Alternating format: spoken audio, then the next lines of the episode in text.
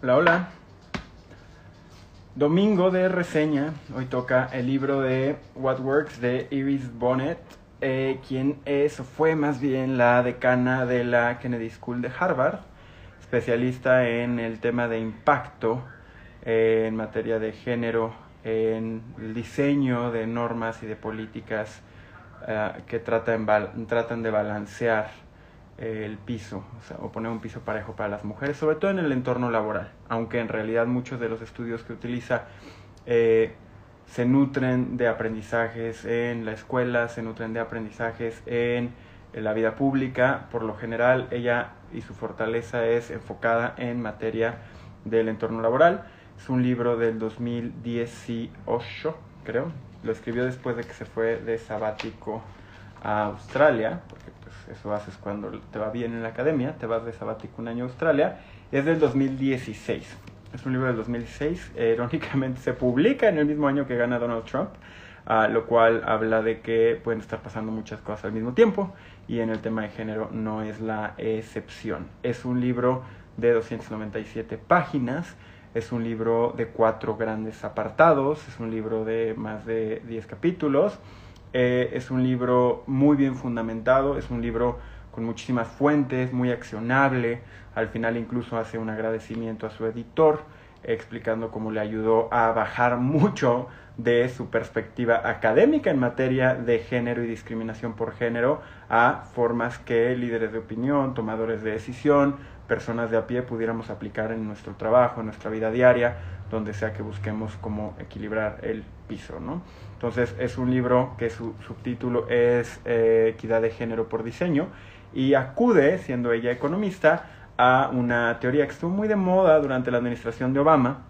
Incluso Obama creó una oficina para lo que es el Behavioral Economics o la economía conductual, ¿no? Hola, hola, que es la intersección entre justo psicología, economía y el diseño de incentivos que ayudan a las personas a cambiar su comportamiento sin necesariamente tener que cambiar su, eh, sus creencias. Entonces, ese es el corazón del libro, ahorita vamos a ahondar en eso. Eh, de hecho, ya lo puse de portada en mi Twitter, una frase en la cual dice, a lo mejor lo que tenemos que hacer es no cambiar las creencias de las personas, sino diseñar nuevos sistemas sociales que hagan que la conducta propicia sea una conducta más equitativa y, por añadidura, las personas se van a comportar de manera más justa y a la larga cambiarán sus creencias. Y suena como algo interesante de abordar. Creo que esa es una de las ideas centrales de, del libro. Un libro eh, bien claro, un libro que al final de cada capítulo eh, te da cuatro, tres o cuatro acciones específicas que puedes tomar para ayudar a balancear las cosas entre los géneros, que vienen probadas a partir de experimentación en la mayoría de los casos eh, que va a funcionar. Porque parte del tema es que muchas de las muchas de las ideas que se creen que van a ayudar a generar un mundo más equitativo entre hombres y mujeres, particularmente en el mercado laboral, resulta que no lo hacen. Se cree y suenan bien y son políticamente correctas, pero no necesariamente cumplen el objetivo, como por ejemplo crear grupos diversos. Pero eh, no estamos listos para esa conversación porque no hemos llegado a ese capítulo. Bienvenidas, bienvenidos quienes andan por acá. Muchas gracias por el privilegio de su tiempo este domingo para que reseñemos a Iris Bonnet, eh, quien fue decana de la Universidad de la Escuela Kennedy de Harvard. Y como siempre, eh, para quien me libro, que me gustó, que no me gustó, y eh, un, irnos un poquito más a fondo en el sentido cronológico u ordenado del mismo texto. es un libro para para quienes nos, gusta el tema de género y creemos que es una de las grandes luchas que hay que dar, ¿no? En este mundo, en este momento del tiempo y el espacio. Evidentemente es un libro que trae una perspectiva de género. Es bien interesante porque la misma autora acepta que muchos de sus estudios no son interseccionales. Entonces te habla de que la mayoría de sus estudios básicamente lo que están haciendo es contrastar cómo le fue en la feria a los hombres frente a las mujeres, pero en muchos casos los estudios no hacen una separación por otras consideraciones como raza eh, o a lo mejor como identidad sexual, es estrictamente mujeres y en la mayoría de los casos mujeres blancas. Entonces, pues para quien está muy clavada en la lucha feminista o en temas de género, le puede resultar un poco blanco el libro, pero aún así no es un libro mal intencionado y mucho menos mal documentado. Es un libro súper accionable, entonces para quien esté buscando generar espacios más diversos, más justos, más equitativos, en su entorno laboral o en su entorno de desarrollo profesional, aunque no sea la chamba, pues, a lo mejor en sus grupos eh, de la comunidad, etcétera, este libro les va a dar buenas pautas. También es un libro eh, que les sirve a eh, líderes de empresa, obviamente, y a líderes sociales, eh, porque habla del diseño de incentivos por medio de la economía conductual y te dice que un buen líder no es alguien más que un buen diseñador de conductas. Y esa frase es muy linda y tiene razón. Lo que hacen los buenos líderes es poner las condiciones y ayudar a construir las condiciones para que para que fortalezcamos y para que explotemos nuestras mejores habilidades, nuestras mejores facetas, nuestras mejores capacidades. Entonces, cualquier persona que quiera ser líder social, como alguien que ya levantó por ahí la mano, eh, cualquier persona que quiera ser eh, líder empresarial, que quiera evitar caer en problemas de discriminación por género en su entorno laboral, no solo por un tema eh, de lana, sino porque es un tema que es moralmente deseable, o a lo mejor porque tiene algún tipo de mandato legal, como en el caso de Noruega y en muchos países escandinavos, hay una obligación de procurar que haya equidad de género en los distintos niveles de, eh, de, la jerarquía de las organizaciones que son públicas, que cotizan en bolsa, y en las empresas que son eh, del Estado. Entonces, hay quien lo tiene que hacer porque no le queda de otra, hay quien lo, lo, quiere hacer porque le va a dar una competitividad económica, porque va a acceder a un mayor, va a poder acceder a mayor talento, en tanto va a ampliar la base de talento disponible, es decir, acceder al talento femenino. Hay quien lo puede hacer porque cree que es lo correcto, que debería ser la primera razón, pero no siempre en la lógica de mercado. Eh, hay muchas formas, cualquier persona que esté buscando balancear esto es un libro para ellos. Y por último, es un libro para quien le gusta leer de psicología y de economía conductual. Eh, Richard Thaler con Misbehaving, Carl Sostein, muchos de, Sostein, muchos de los economistas que han puesto en boga este tema, eh, sin duda te referirían a este libro como uno de los mejores libros para entender cómo se ve aplicada la economía conductual y el diseño de microincentivos para generar transformaciones que generan una sociedad mejor, ¿no? Por no usar las palabras que me gusta usar, más justa, más equitativa, más bella y más próspera. Entonces, cualquier persona que esté estudiando temas de economía conductual y quiera verlos en acción en un espacio acotado, como lo es el, el tema de equidad de género en el entorno laboral, sin duda es un libro que, que le va a gustar. ¿Qué me gustó del libro? Me gusta del libro que está muy bien fundamentado, te, te jala estudios de todo tipo, o sea, yo tomaba notas y para proyectos personales y para el tema de Stotals y para simplemente más y para la vida y para mi vida personal. O sea, como que a donde volteabas había ejemplos que te dan ganas de entender y aprender y conocer más. Entonces, no son, no son el típico libro que solo cita sus cuates de su misma facultad y que son a papers o artículos indescifrables. No, Aquí te cita artículos de internet, te cita libros, te cita casi videos, te cita experimentos. Es un libro que las notas al pie son casi tan ricas como el texto. Y eso a diferencia de la mayoría de los libros que a mí me gustan leer, eh, que luego las notas me ponen muy triste porque no me da la vida el tiempo ni las ganas de leerlas. En este subrayé las notas, subrayé, me iba al final, ya sé, profesor Siqueiros. pues este libro lo tiene, tiene, tiene un valor meta, ¿no? un valor secundario sobre todo el bagaje académico y todo el sustento que no puedes entender. O sea, de entrada eso ya hace que este libro sea una rareza. La segunda cosa que me gusta mucho del libro es que constantemente acredita sus fortalezas y sus debilidades. Constantemente te dice, aquí nos falta aprender, aquí me encantaría decirte que funciona, pero la verdad es que la, evidencia no es concluyente. Aquí me encantaría decirte que solo es para las mujeres, pero también a los hombres les afecta. Aquí me gustaría decirte que te puedo garantizar que esto impacta a las mujeres afroamericanas o hispanas, pero no lo sabemos porque no se nos ocurrió en su momento medir esas variables para poder tener conclusiones estadísticamente significativas. Entonces es un libro súper platicado ¿Qué, ¿Qué creen? Es consecuente con el estilo de liderazgo que ella misma expresa tratar de llevar en su propia organización.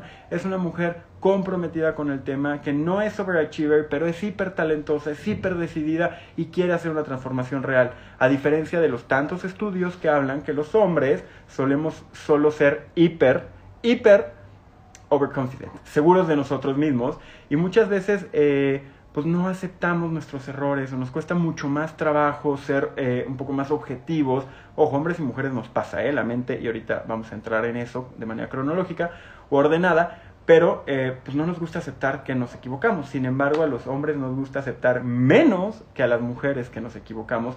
Y por lo general las mujeres se equivocan menos, entonces es un fenómeno interesante porque la mujer, como nunca está segura de estar haciéndolo lo suficientemente bien, muchas veces lo hace mucho mejor con tal de mitigar esta sensación de no estar haciendo lo suficiente. Y el hombre, como muy rápido cree que ya llegó, muchas veces se queda por debajo de la capacidad o del talento o incluso del nivel de responsabilidad que conlleva el puesto. ¿no? Entonces, el libro en ese sentido es súper, súper consecuente. Eso también me gustó. Me gusta el formato, el diseño, el color, el peso, la tipografía. Es un libro súper bien diseñado. Y también llevamos 33 libros en las últimas 36 semanas. O sea, un libro que tiene una textura, por ejemplo, el, el chunchín por fuera tiene como un rugo, está como rugoso. Entonces el libro no se te desprende de la mano. Hasta eso está bien hecho del libro. Entonces si quieren leer a Iris Bonnet, eh, si quieren leer del tema, este es un muy buen libro más bien para, para arrancar.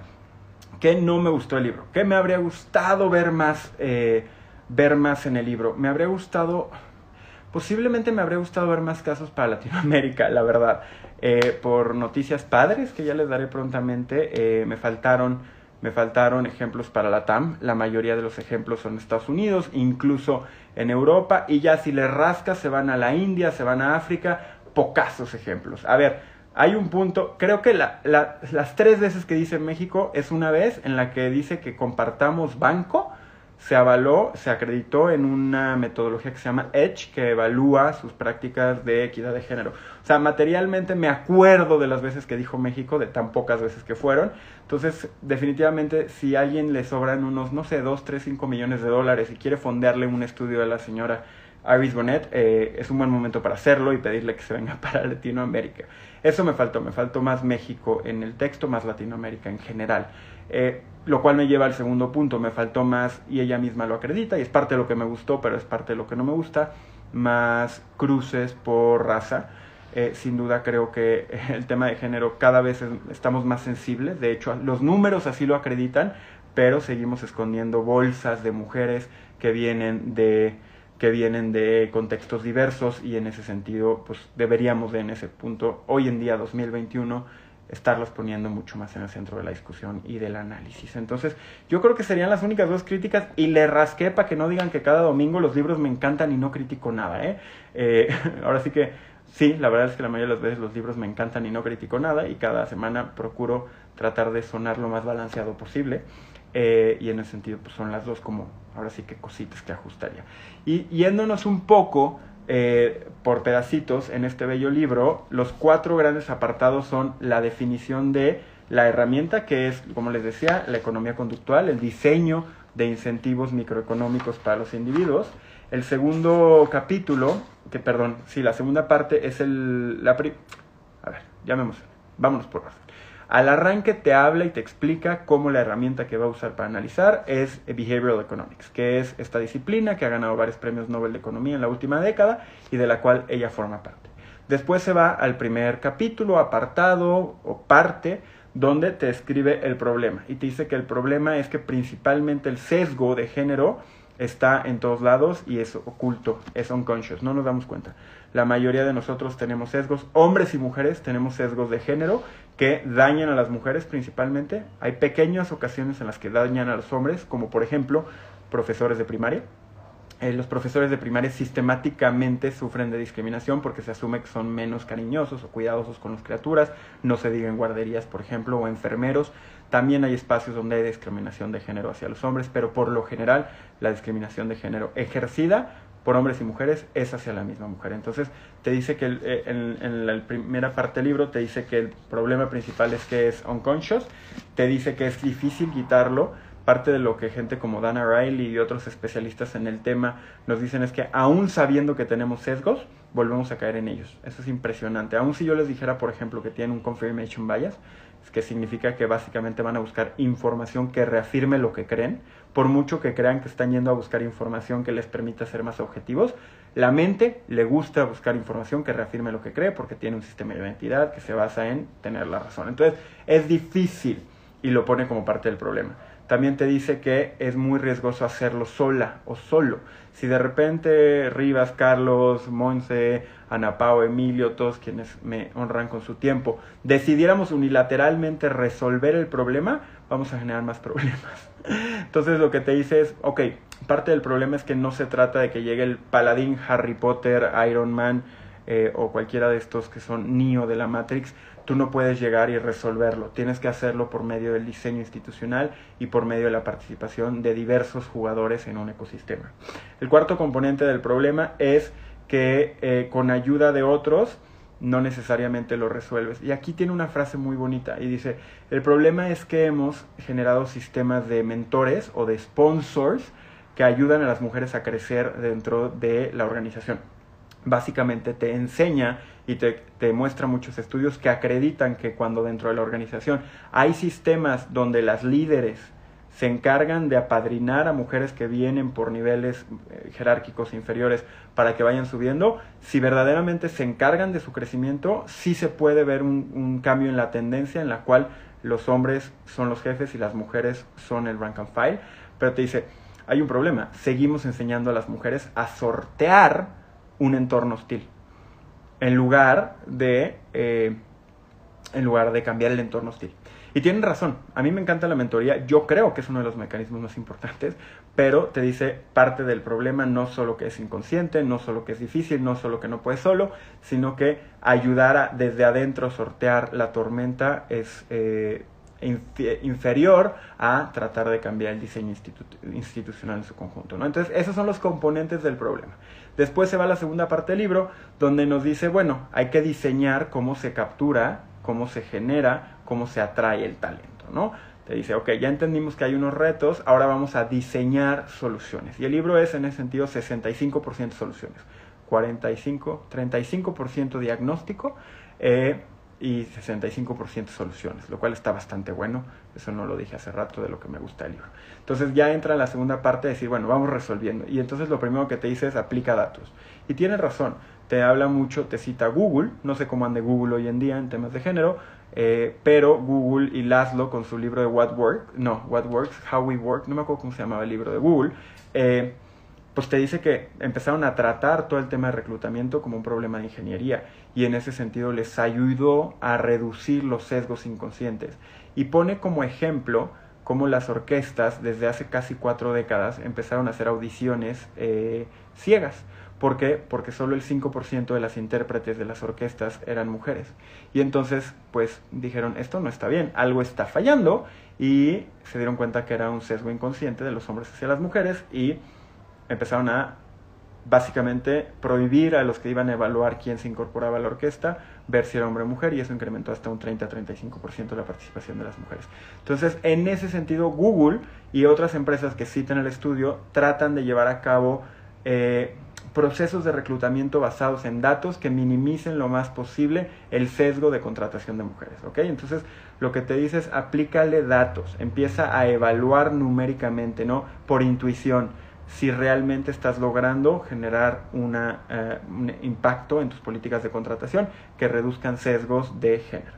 Después te dice que tienes que evaluar mejor. Y esto es bien interesante porque eh, pues te vienen un chorro de estudios a favor y en contra de procesos de evaluación, que si la evaluación propia, pero te dice, bueno, es que si es evaluación propia, pues el hombre normalmente es más overconfident, más seguro, entonces evalúa mejor, la mujer menos, y entonces, ¿qué pasa? Que el jefe, pues ve en el hombre, se, se vuelven profecías que se cumplen a sí mismas. Y aquí ahonda en un chorro de estudios de procesos de evaluación que en teoría ayudan a disminuir el sesgo de género y no necesariamente lo hacen. El capítulo 6, que es este, es el que es más aplicable para quien realmente está buscando en el corto plazo transformar sus procesos de capacitación, de ascenso, de, premiación en su entorno laboral.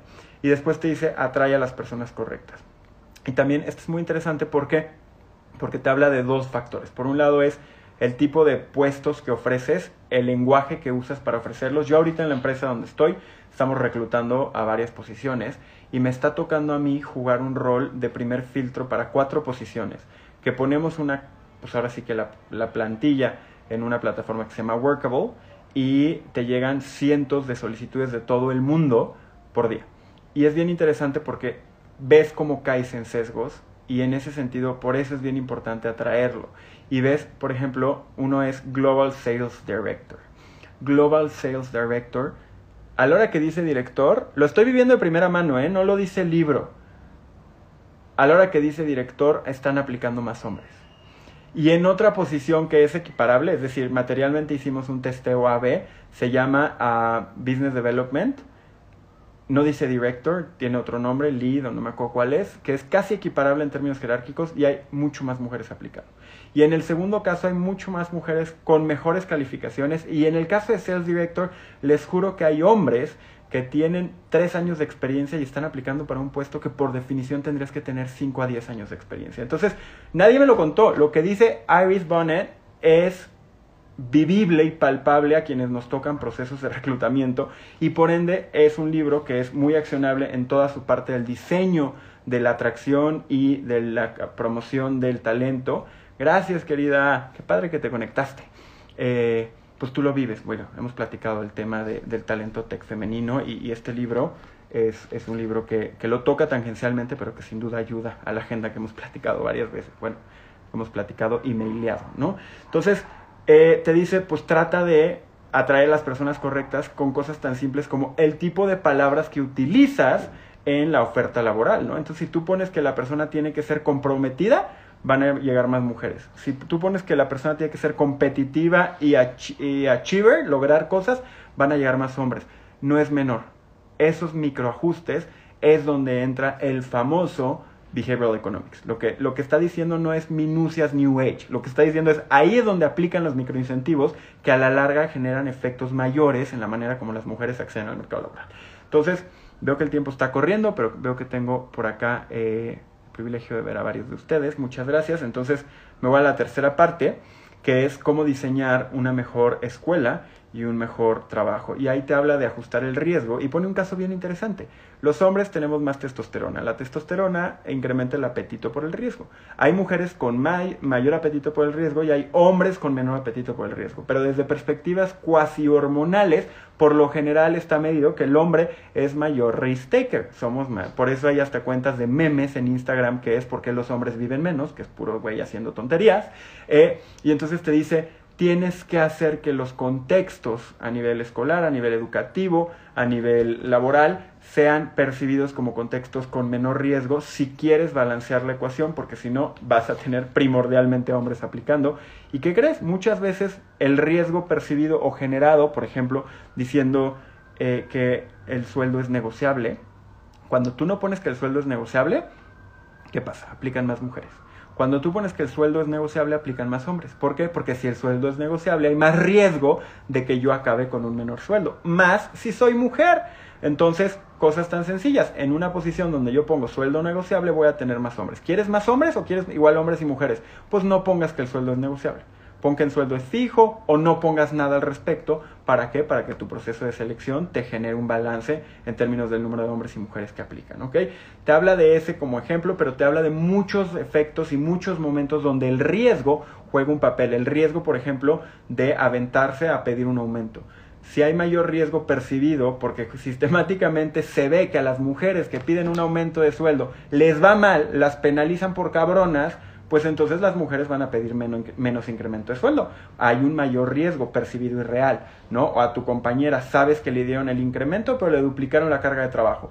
¿Por qué? Por efectos que vienen en el libro, que no da el tiempo para detallar, por eso esta es una reseña, eh, pero te dice, bueno, si al final del día piden aumento y les duplican la chamba, pues ¿para qué pido yo el aumento? Esos son factores de riesgo que uno tiene que considerar en el entorno laboral para evitar a pues, generar desbalances que minen la posibilidad de crecimiento de las mujeres y que minen la posibilidad de acceder a un talento que a lo mejor está despreciado solo por su género. Y en el noveno capítulo te dice que hay que balancear el playing field y te pone un ejemplo bien padre de la política y uno que estudió ciencia política de cómo en la India una ley que pasaron, que nadie pensó que iba a pasar, que obligaba que el 30% de las miembros de los consejos municipales fueran mujeres, cambió todo. A eso se refiere.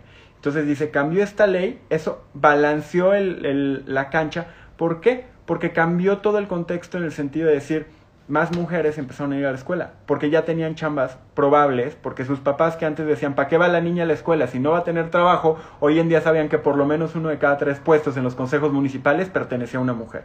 A eso se refiere con balancear el piso, generar un piso parejo, generar las condiciones estructurales que hagan que en la medida de lo posible, y no voy a entrar al tema de las cuotas, ella sí lo hace, te habla de cómo cuotas bien diseñadas, francamente, prueban sus resultados. Hay momentos donde las cuotas no funcionan y también lo detalla ahí y es cuando eh, genera un backlash, ¿no? Un efecto, ahora sí, como que sale más caro el caldo que las albóndigas porque tanto las personas que acceden por la vía de cuota como las personas que quedan fuera por la vía de cuota consideran que es una injusticia. En ese sentido, también el libro lo detalla, todavía está disponible en el Internet, creo que es un libro que hay que comprar si quieren clavarse más a entender los fenómenos que les estoy platicando. En el cuarto apartado del libro te dice cómo diseñar la diversidad. Entonces, nada más haciendo el recap rapidísimo, en el primer apartado te define el problema, en el segundo apartado te dice cómo abordar los temas de contratación y promoción, en el tercer apartado te dice cómo cambiar el mercado laboral y el mercado educativo desde el fondo, y en el cuarto y último apartado del libro te dice eh, técnicas súper efectivas de transformación. Uno es role models las mujeres tienen que ver más mujeres en las salas de juntas. Las mujeres tienen que ver más mujeres como nombres de edificios. Esto es muy gringo, que les encanta ponerle nombres a los edificios. Las mujeres tienen que tener modelos a seguir dentro de la organización y en ese sentido es un trabajo que se diseña desde la organización para lograr mayor diversidad. Sí, y lo pone muy bien, la sala de juntas donde se promueven los ascensos está llena de fotos de hombres blancos, la probabilidad de que la mujer se atreva a levantar la mano y pedir un ascenso en su carrera se disminuye. Hay que poner a mujeres, a líderes allá afuera, en los espacios laborales, en los espacios políticos, en lo local, en lo comunitario, en lo empresarial. Los role models, los modelos a seguir, es clave para diseñar entornos más diversos. El segundo punto es el diseño de los grupos. ¿Qué creen? hay una masa crítica de mujeres que tienen que participar en un grupo si queremos que realmente haya una transformación cultural. Este es de los takeaways más interesantes del libro. Si pones a una mujer por grupo para decir que en todos los grupos hay mujeres, se va a dar lo que en inglés se llama la tokenización. Se va a poner a la mujer nada más para decir que hay una mujer, pero se le va a excluir, se le va a segregar, se le va a maltratar y los hombres van a seguir actuando no igual de mal, pero peor porque ya tienen lo que se llama en economía y en psicología moral licensing. Ya somos buenos porque ya hay mujeres en la sala de juntas. No, tiene que haber una masa crítica que equivalga al 30% de los asistentes si queremos que haya una verdadera diversidad que haga que emerjan características de colaboración que incrementan la productividad y los resultados en grupos diversos. La diversidad, si no se diseña bien y es bien enfática, porque muchos de sus trabajos de investigación tienen que ver con ese tema, una diversidad mal diseñada generan efectos contrarios. Entonces, pues creo que vale la pena entenderlo porque muchas veces lo que pasa es que pues hay pocas mujeres y entonces te dice, si hay pocas mujeres no pongas una en cinco grupos por grupo, crea un grupo de puras mujeres y puros grupos de puros hombres y a partir de ahí empieza a comparar los rendimientos para que demuestres cómo las mujeres pueden hacerlo igual o mejor. Y ahí en esta parte del libro te dice, es que hay que entender, el hombre tiene el sesgo de que la mujer no puede o no es buena líder, o no es buena colaboradora, o no es buena política, o nadie va a votar por ella, o no va a saber mandar porque es muy débil. Pero si no pones a mujeres, es un sesgo que no está basado en los datos, no tiene una comprobación real, pero nunca se rompe. Entonces, por eso es importante que cuando se diseñen grupos diversos, se cuide de tal forma que la mujer no acabe siendo un llaverito que nada más reafirme el sesgo de que la mujer no trae un valor agregado a la organización, sobre todo en temas que se denominan comúnmente masculinos como espacios de alta competencia o de, eh, pues sí, de competencia o de espacios un poco más agresivos en el mercado laboral. Después te dice que hay que modificar las normas, te habla del rol de las normas, retoma el ejercicio que hicieron en la India de garantizar que por lo menos una cierta parte de los miembros de los consejos municipales sean mujeres, y te habla de otros ejemplos de normas un poco más chiquitas, a los behavioral economists les encanta el diseño de micronormas, de ajustes menores. Entonces ahí te pone varios, eh, varios ejemplos de cómo, por ejemplo, ¿qué creen? Las empresas públicas en Londres, en Inglaterra, en cuatro años pasaron de tener menos del 5% un número correcto de mujeres en sus boards, en sus consejos.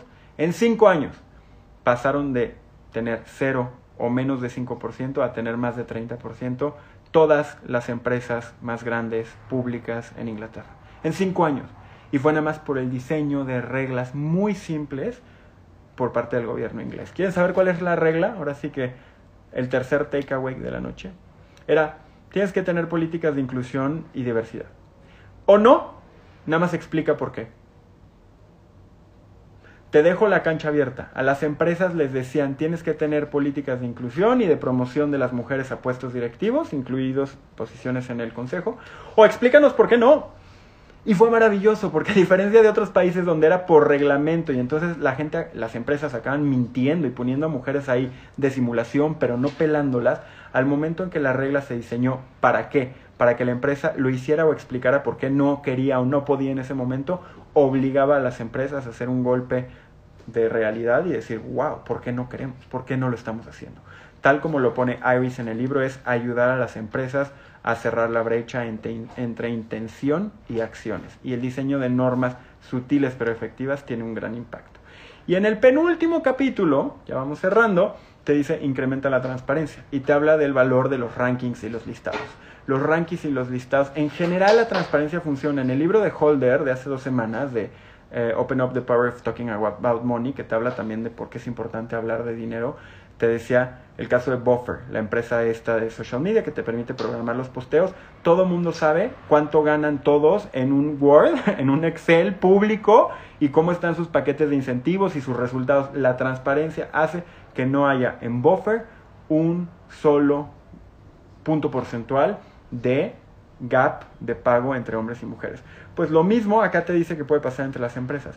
Si tú haces ranking, si tú transparentas qué tanto las empresas están abonando a prácticas más inclusivas en el trabajo, es mucho más fácil que ayudes a las que se queden atrás a tomar en cuenta y empezar a entender que tienen que cambiar y a las que están hasta arriba a acelerar el paso para generar espacios más inclusivos para ambos géneros, ¿no? Entonces, esa es como la cuarta solución del cuarto apartado, crear modelos, role models, diseñar los grupos, eh, alterar las normas de manera sutil pero, pero, efectiva e incrementar la transparencia. Y al final te da, porque claro que es una autora norteamericana y a los norteamericanos nada les da más felicidad aparte que consumir comida chatarra y contenido chatarra y competir en un mercado meritocrático que hacer acrónimos en sus libros. Entonces, claro que tiene un, perdón, no es cierto, me cambian los gringos, soy bastante pro yankee, me salió muy, eh, muy, muy, no, no, no creo eso último que dije, pero sí creo que aman los acrónimos y pone un acrónimo de design, porque todo el tiempo te dice eh, espacios inclusivos por diseño. Entonces, design tiene que ver con D de datos, trata de siempre hacer todos tus esfuerzos de género basados en datos. La E de experiment, experimenta en la medida de lo posible, haz grupos control, te habla del modelo de experimentación más académico y te dice trata de hacer grupos de control, grupos de impacto para ver que realmente lo que estás tratando de lograr funcione. No lo hagas a la bobo o en lo general porque puede haber efectos donde resulte peor, donde tratando de incluir mejor a la mujer generes efectos de mayor discriminación o resentimiento contra ellas. Y sign de design es signpost, te dice hazlo público, pon letreritos por todos lados, ¿no? Pon letritos por todos lados, marca claramente lo que estás tratando de hacer de manera evidente, de manera clara. Eh, y eso pues es bien importante, ¿no? No hagas cosas buenas que parezcan malas, dicen en mi pueblo, pero peor no hagas cosas buenas y que nadie se entere, menos si necesitas que se enteren para que las cosas buenas tengan un efecto. Entonces, ese es el cierre del libro. Nos echamos los 30 minutos un poquito más. Bienvenidas, bienvenides quienes recién se, se unen. Muchas gracias como cada domingo por el privilegio de su tiempo. Aviéntense a Iris Bonnet si les late.